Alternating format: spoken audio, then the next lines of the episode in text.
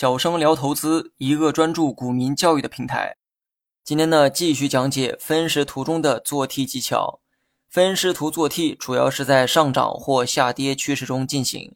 那么今天这个教学啊，同样遵循着这个原理。不过呢，今天要讲的这个走势啊，非常有特点，跟之前呢有着明显的区别。首先，我把这种股价走势称为阶梯式上涨或下跌。那么顾名思义。股价走势与台阶非常类似，具体的案例呢，大家可以查看文稿中的图片。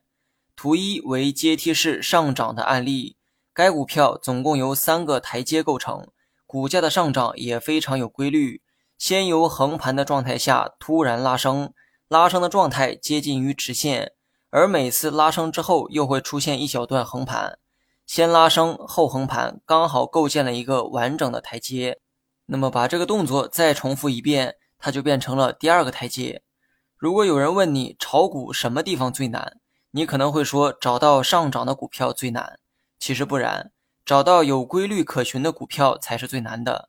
你仔细品一下这句话：上涨的股票那么多，你摸不清它们的规律，就无法驾驭它们；而走势有规律的股票出现的概率啊并不高，可一旦出现，你就有足够的把握拿捏它们。进而实现你自己的目的。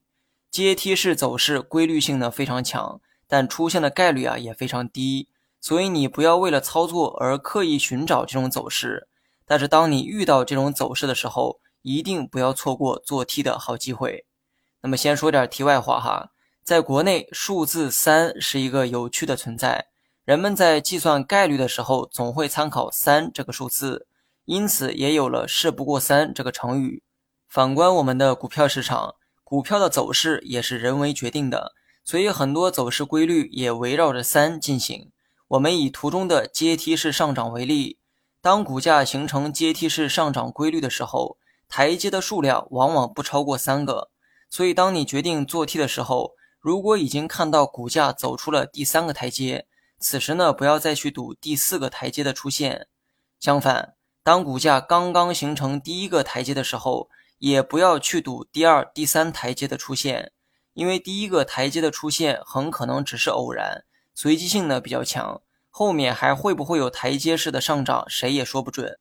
那么去掉第一和第三台阶，剩下的第二台阶是我们要关注的重点。如果要做 T，第二个台阶将是下手的最佳位置，因为第二个台阶出现的时候，股价已经重复了两次相同的动作。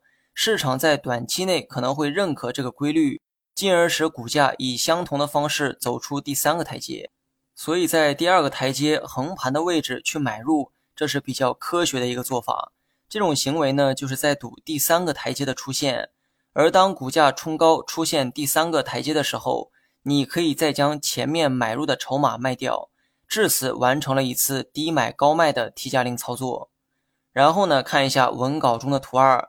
图二的上涨共分为 A、B、C 三个阶段，也分别对应三个台阶。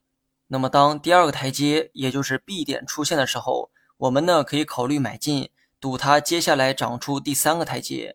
当第三个台阶成功出现的时候，我们可以在 C 点卖掉 B 点买入的仓位，完成一次顺向 T 加零操作。那么最后再讲一下该走势的止损技巧。如果在第二个台阶买入之后，期盼的第三个台阶没有出现，股价反倒是下跌，该怎么办？这个时候，你可以将图中的黄线，也就是均价线作为止损的位置。如果股价下跌跌破了均价线，你需要卖出止损，并承认这是一次失败的操作。千万不要心存侥幸，认为股价还会反弹。记住哈，输赢乃兵家常事，但不要总让运气决定输赢。你学会了吗 Mm-hmm.